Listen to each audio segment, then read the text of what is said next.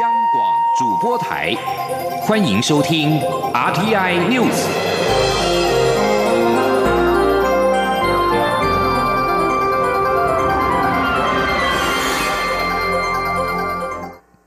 各位好，我是主播王玉伟，欢迎收听这节央广主播台提供给您的 RTN News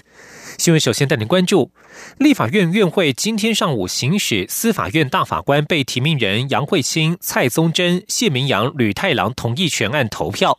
虽然国民党团批评蔡英文总统所提名的大法官人选政党倾向鲜明，亲民党团也认为审查仓促、逃避监督，因此都拒绝进场投票。但是在占有人数优势下的民进党团一致支持之下，四位被提名人皆通过同意权门槛，顺利出任大法官。今天记者刘玉秋的采访报道。蔡英文总统提名杨惠清、蔡宗珍、谢明阳、吕太郎为新任大法官。立法院二十七号行使大法官被提名人同意权看投票。不过，国民党团质疑蔡总统所提名的四位大法官人选政党倾向鲜明、意识形态强烈，一致决议集体拒绝进场投票。亲民党团也认为这一次大法官人事同意全案仓促审查、逃避监督，被提名人对民间团体的提问也未能充分释疑，因此。也一致决议拒绝进场投票，但占有人数优势的民进党团一致决议支持，时代低档党团则开放投票。最后四位大法官被提名人仍顺利通过同意权门槛，其中吕太郎获得六十八张同意票，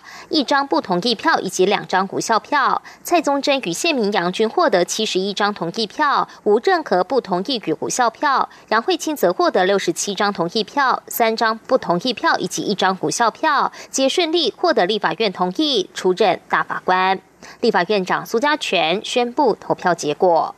决议杨惠清、蔡宗珍、谢明阳、吕太郎等四位均获得超过全体立法委员二分之一之同意票，依法同意为司法院大法官。由总统提名、立法院行使同意权的大法官总计有十五名。今年九月底，陈碧玉、黄喜君、罗昌发、汤德宗四名大法官将届满卸任，将由刚通过同意权门槛的新大法官杨慧清、蔡宗珍、谢明阳、吕太郎四人接任。蔡英文总统所提名的大法官达到十一名，超过大法官人数的三分之二。中广电台记者刘秋采访报道。吕太郎今天获得立法院同意担任大法官，他表示感谢立委支持，未来担任大法官将会努力工作，不负人民的期望。吕太郎曾经担任台中地检署检察官，以及地院高院法官、司法院人事处处长、南投地方法院院长以及法官学院院长等职务。持续关注长荣罢工后续的发展。罢工迈入第八天，面对长荣航空的强硬态度以及舆论的不满声浪，发动罢工的桃园空服员职业工会终于在昨天启动民主讨论之后，今天做出重大让步，包括日资费、过劳航班、劳工董事以及竞搭便车条款等四大关键诉求，全部愿意在资方提出的条件下重启协商，而长荣方面则表示会进行演绎。今天，央广记者吴丽君的采访报道。空服员工会二十号启动罢工行动以来，长荣航空不仅在二十四号获得股东会的全力支持，社会各界批判工会的力道也日趋强硬，连部分长荣空姐也对工会发动的突袭式罢工感到不谅解。为此，工会终于在二十六号启动民主讨论，凝聚两千多位参与罢工的空姐共识后，于二十七号上午宣布。不再坚持劳工董事及竞搭便车等四大关键诉求，愿意在长荣早先提出的对岸下重启协商。工会副秘书长周胜凯说：“第一是针对历史费的部分，公司希望另外设立一个非按时讲的名目，那我们其实也愿意在这个方面做调整。第二是针对过航班的部分，针对东京、北京这几个航线，因为公司现在是给东京每年五个。”月过夜，然后北京是每年四个月过夜，我们希望这个月份可以再增加。然后第三是关于经营自己的部分，我们认为适当提出的增加劳资会跟美季这种种会议是可以考虑接受的。那进大便车部分呢？哎，我们可以考虑用中会团结方案代替。周胜凯指出，工会原本要求日资费从每小时新台币九十元提高到一百五十元，现在同意以非安抚勤奖金代替，但具体数额仍需协商后才能定案。过劳航班部分，工会原本本诉求北京、东京等航班一律改床过夜，但资方只同意在夏季雷雨季节可过夜。工会原则同意，但希望多。增加几个月，具体增加的月份数也要上谈判桌再决定。另外，工会不再坚持增设劳工董事，但希望在每季董总会议中得到必要的经营资讯。至于其他调整的诉求，还包括国定假日双倍薪，工会也愿意改为春节、元旦等国定连续假期，以望日薪资来计算。面对工会。终于提出的具体诉求，长荣航空初步的回应则是会进行研议。中央广播电台记者吴丽君在台北采访报道。关注国防动态。蔡英文总统今天出席一百零八年下半年陆海空军将官进任布达季授阶典礼。总统表示，面对中国试图破坏区域和平的行径，我们必须更加团结，稳定两岸情势。政府绝不会妥协让步。和平靠国防，国防靠军人。他身为三军统帅，会与军人一起努力及承担，确保国家主权完整与国土安全。今天记者杨仁祥、刘品熙的采访报道。蔡英文总统二十七号上午出席一百零八年下半年陆海空军将官进任布达及授阶典礼。总统致辞时表示，近年来中共透过外交手段、军事威胁、政治渗透等各种方式影响台湾，企图冲击台海稳定的现状，造成周边国家的紧张。面对中共军事的挑衅恫吓，政府必将更坚定地为保护中华民国主权而努力，为稳定台海及区域和平而奋斗。和平。必须靠国防，国防必须靠各位。总统指出，在实务层面，国军致力推动军事实务革新，包括精进部队训练、提升单兵装备、新格服装、营区建设等，都有具体成果。至于政策层面，他上任之后，将国防产业放入五加二产业中的一环，力求国际国造、国建国造的国防自主及创新不对称战力发展。另外，美国也持续强化对台军售，也与国军进行经常性的军事交流。总统强调，面对中国试图破坏区域和平的行径，我们必须更加团结，绝不会妥协让步。他说：“面对中国试图破坏区域和平的行径，我们必须更加团结，稳定两岸情势，绝不会是妥协让步或委曲求全。”而是必须确保国家主权完整和国土的安全，让世世代代的台湾人都可以享受跟拥有民主的生活方式。身为三军统帅，我会和大家一起携手承担国家的责任与全民的期许，继续为台湾的永续发展打拼。总统表示。未来国军改革还会面临许多挑战，他祈勉各位近任将官莫忘从军报国的初衷，时时以捍卫中华民国为己任，不辜负国家的付托与全民的期许。他身为中华民国的总统与三军统帅，也一定会捍卫军人的尊严。央广记者杨仁祥、刘品熙在台北的采访报道。而外传美国将暂缓对台军售，美国国防部印太事务助理部长薛瑞福二十六号表示，不会针对单一军售案做评论，但表示美方曾讨论对台军售常态化，让台湾成为外国军事销售常态合作伙伴。薛瑞福二十六号出席华府智库传统基金会一场探讨美国印太战略的会议，谈到台湾时一度以国家来称呼。他在会后澄清，这是美国对重要安全伙伴的惯用称谓，美国政策并未改变。薛瑞福指出，台湾面对重大安全威胁，必须让中国不想使用武力。美方基于《台湾关系法》与台湾密切合作，确保台湾得以维持自我防卫能力。美方对台军售应更为常态化进行过讨论。过去等候政治时机的包裹式军售做法已被扬弃。美国将视台湾为正常安全支援伙伴。继续关注财经焦点。中央大学台经中心每个月公布消费者信心指数 （CCI），今天公布六月份的调查结果，CCI 微幅上升了零点三二点，来到七十九点八零点。经济呈现外冷内温，也使得各项指标呈现分歧，有些创高点，有些指标则持续下探。在各项子指标当中，物价水准、家庭经济状况、就业机会、购买耐久财、国内经济景气等五项指标上升，投资股市时机指标则是唯一下降的指标。中央大学财经中心执行长吴大任指出，民众对股市看法悲观，主要是受美洲贸易冲突影响。根据财政部的海关进出口统计，由于目前台湾出口表现呈现连续七个月呈现负成长，而且没有止跌回稳的迹象，显示贸易战对台湾的影响很大，也冲击民众投资股票信心。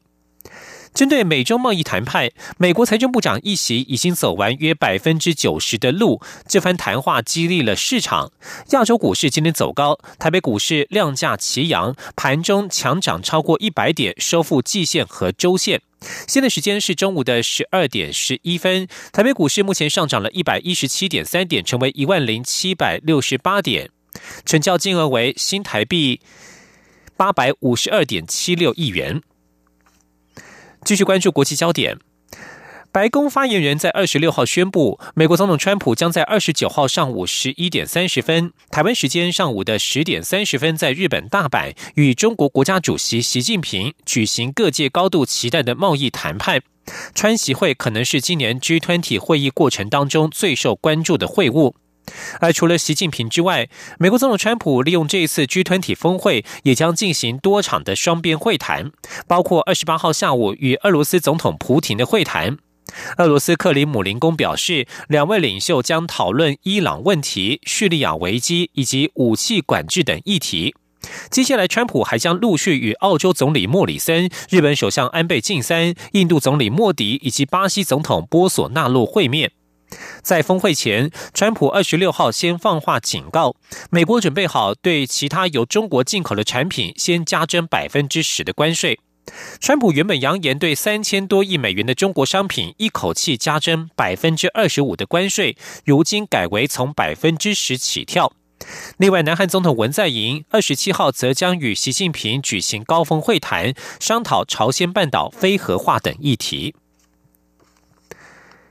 继续关注香港的反送中示威。香港民政二十六号晚间八点，在香港爱丁堡广场举行了一场 G20 解放香港集会，参加人数超过万人。希望出席 G20 峰会的各国领袖支持他们要求港府撤回逃犯修订条例草案的要求。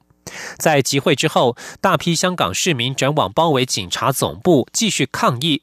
香港警方在二十七号凌晨五点前驱散的示威者，双方没有发生严重冲突。美国国务卿蓬佩奥十六号接受节目访问时说，美国总统川普与中国领导人习近平会面时，应该会讨论香港局势。而中国外交部官员近期则是多次表态，强调香港事务是中国内政，坚决反对在 G 团体峰会场合讨论香港问题。香港特首林郑月娥上周就修例事件公开道歉之后转趋低调。纽约时报指出，他似乎避免在峰会前夕让习近平难堪，也不想与香港的反对阵营再起冲突。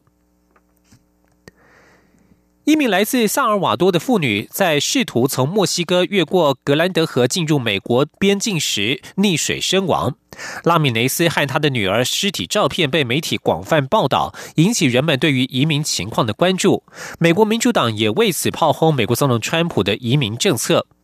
根据 CNN 报道，墨西哥移民官员表示，二十五岁的马蒂内兹等不了庇护申请，二十三号带着二十四个月大的女儿安吉，试图横渡横渡美墨边界的格兰河到美国国土，却不幸命丧在泥泞的河岸边。萨尔瓦多外交部长希尔表示，政府正在努力帮助这个家庭。他也告诫其他的移民不要冒着生命危险越过边境。以上新闻由王玉伟编辑播报，稍后请继续收听央广午间新闻。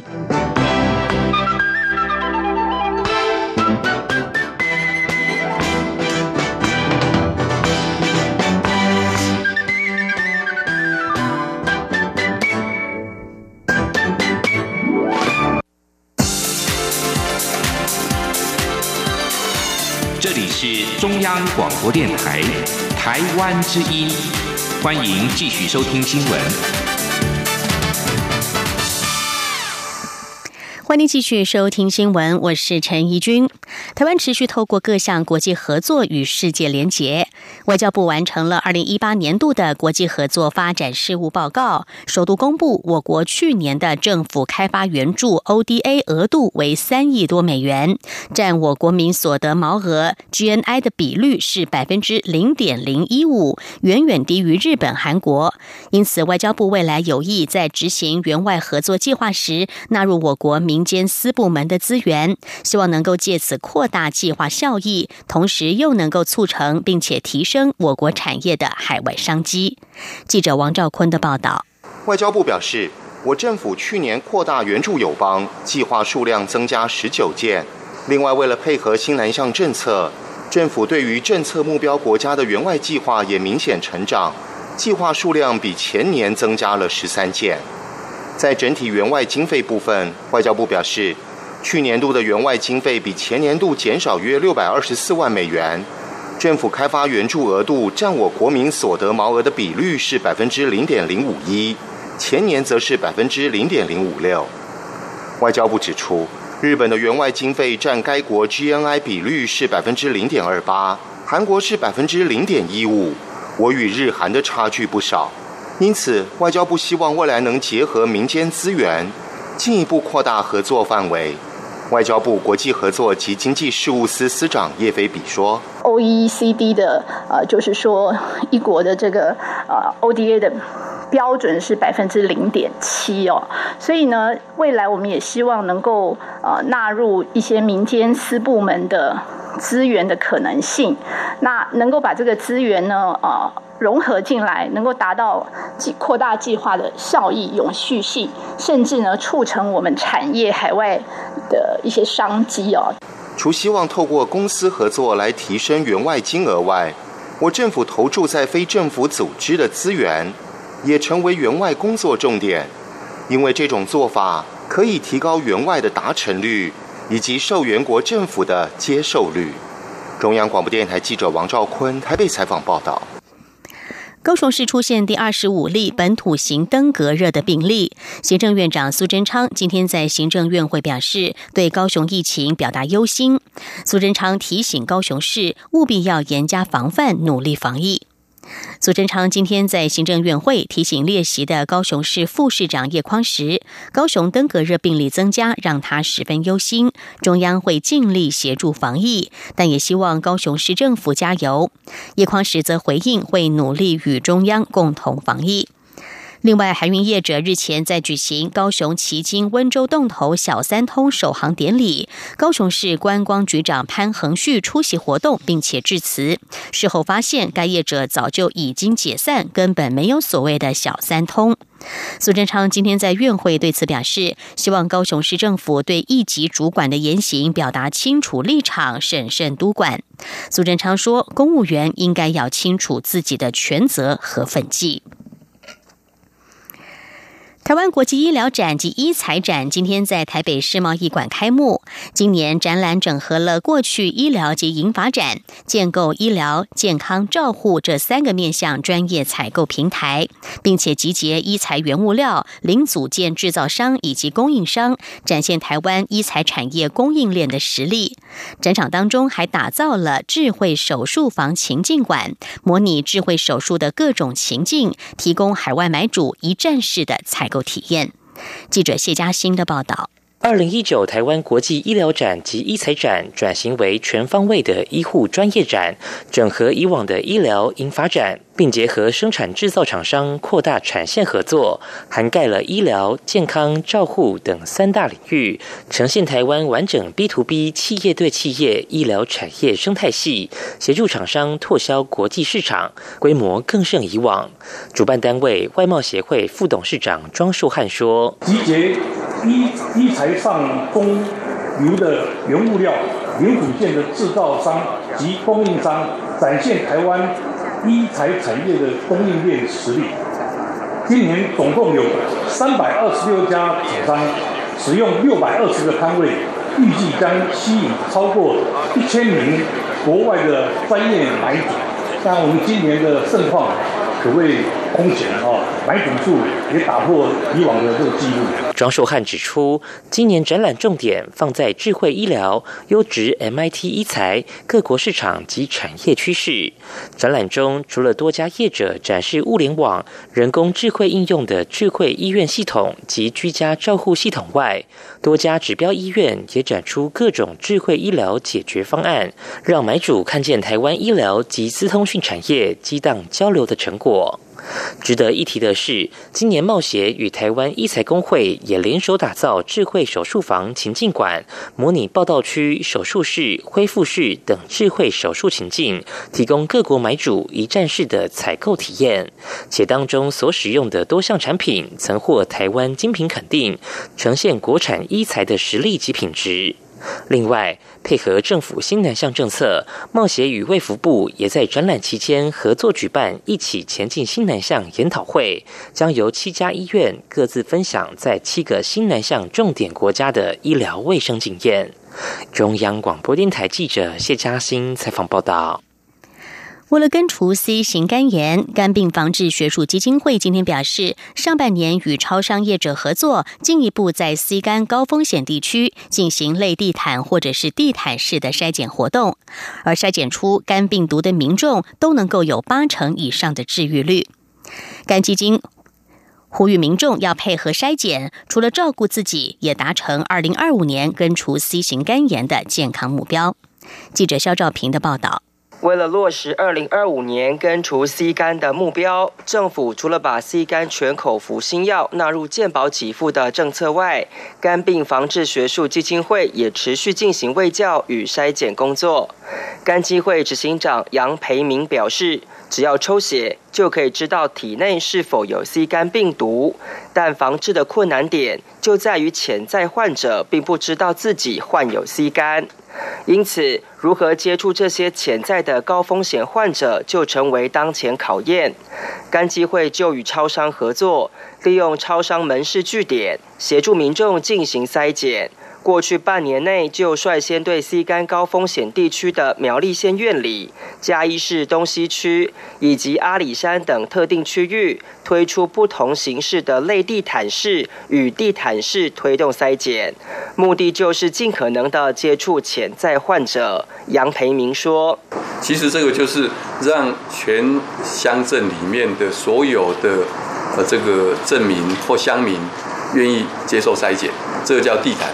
他不要重复，不要浪费资源，这就是刚刚李总裁讲的，要用大数据等等吼。那么内地毯的意思就是说，就就问去问乡亲父老说，哎，你们那附近是不是很多 C 干等等？但是这个是有时候可遇不可求，所以我们可能要做一个筛检，比较大型的筛检。杨培明认为，台湾是有机会能在二零二五年根除 C 干。但前提是患者治疗不能中断，也要确实接触到潜在的 C 肝患者。他指出，政府已经在治疗方面放宽药物使用条件，剩下的就是如何有效接触患者。他说：“所以其实我们台湾 C 肝的病友有蛮多，他从来没有感觉到他有疾病，所以呢，他就不会呃努力出来。所以这个也是我们在未来卫教上要再继续努力的地方。”所以呢，筛检的困难呢，我们将来要克服的是，第一个让民众知道我们在某些地区还是高盛行的地区，高盛行的地区里面，大家要努力出来，卷起袖子来接受筛检。肝基会认为，只要能掌握所有 C 肝患者，就能达到根除 C 肝的目标。因此，希望透过目前的类地毯式与地毯式筛检方式，尝试为国家找出最有效的全民普筛策略。中央广播电台记者肖兆平采访报道。台湾高等教育产业工会今天召开记者会，表示，最近学期末又在接到了不少大专校院兼任教师的电话，表明遭到无理由不续聘。他们呼吁劳动部应该立刻指定大专校院兼任教师适用劳动基准法，同时呼吁教育部要彻查过去三年来恶意裁减教师的大专校院，救济这群教师的工作权益。记者陈国维的报道。国内大专校院兼任教师目前受专科以上学校兼任教师聘任办法的保障与规范。不过，高教工会指出，这些兼任教师即使有了钟点费按月发给、寒暑假劳保、就业保险及健保不中断等权益，但仍然无法获得续聘保障。就算教学评鉴获得学生再怎么高分肯定，也不敌校方不续聘的决定。高教工会办公室主任陈书涵表示，私立医院的住院医师即将从九月起。适用劳基法的保障，他呼吁政府也应全面检讨编制外兼任教师的工作权益，使其与编制内的教师依工作时数取得等比例的保障。劳动部，你作为全国劳工的主管机关，你实际上应该要尽速的来保障这些老师，让他们能够尽速受到劳基法在工作权续聘上面的保障哦。但是我们可以看到，劳动部不断对外的表示，就是说还要继续寻求社会共识。就是要寻求所谓的校方也是资方的共识。高教工会也认为，教育部应彻查并公布过去三年恶意裁减专任及兼任教师的大专校院。对此，教育部没有正面回应，仅表示现行专科以上学校兼任教师聘任办法已经强化大专校院兼任教师的权益。教育部期盼在获得各界共识后，再规划相关事宜。中央广播电台记者陈国伟台北采访报道。关心外电消息，在美国总统川普于一项电视访问当中再次就美日安保条约提出批评之后，日本的资深政府发言人今天表示，日本和美国从未讨论过要修改美日安保条约。川普二十六号在华盛顿接受福斯电视访问时表示，如果美国遭到攻击，日本完全不必伸出援手，只要看索尼电视就好了。日本政府发言人菅义伟在东京告诉记者，日本和美国政府完全没有讨论过修改美日安保条约。他并且补充，美国和日本的义务在两国之间是保持平衡的。彭博新闻二十四号也曾经报道，川普曾经私下提及退出美日安保条约，因为他认为这份条约对美国不公平。菅义伟二十五号表示，美国方面已经证实不会退出条约。美国民主党二零二零年总统大选党内初选首场辩论，二十六号晚上起登场。这是美国近年来最大型的政治辩论，有十位民主党参选人同场，其中自由派联邦参议员华伦是首场辩论会的焦点人物。他强调，他提出的进步的政策可以打败共和党籍的现任总统川普。预料辩论会的最高潮将会出现在二十七号的晚上，因为目前支持度领先的两位参选人前副总统拜登以及资深联邦参议员桑德斯都是被分在第二场。美国二零二零年大选热度逐步的升温，民主党参选人数创下历史纪录。第一场党内辩论会也设下门槛，一共有二十位参选人符合辩论的资格，分成两组，分别在二十六号、二十七号的黄金时段进行电视辩论。这也是选民第一次仔细的检验民主党候选人的机会。而已经启程前往日本出席 G20 峰会的美国总统川普，在行前接受访问时表示。民主党辩论会登场时，他已经在飞机上。他还说，民主党辩论会很无聊，但是他一定会看。川普还暗示，他将会在推特上回应民主党的辩论。新闻最后来看到的是，南韩影剧圈传出的震撼消息：宋仲基与宋慧乔王子公主的婚姻画上了句点。根据南韩媒体的报道，宋仲基今天透过经纪公司表示，已经申请与妻子宋慧乔的离婚调解。韩联社报道，宋仲基说，希望顺利完成离婚程序，而非计较谁对谁错，并且互相指责。今后将走出现在的伤痛，兢兢业业拍戏，用好作品报答大家。至于宋仲基与宋慧乔离婚的原因，因为涉及私生活，不方便对外透露。宋仲基与宋慧乔在二零一七年十月三十一号结婚，距今还不到两年。以上 T N News 由陈英军编辑播报，谢谢收听，这里是中央广播电台台湾之音。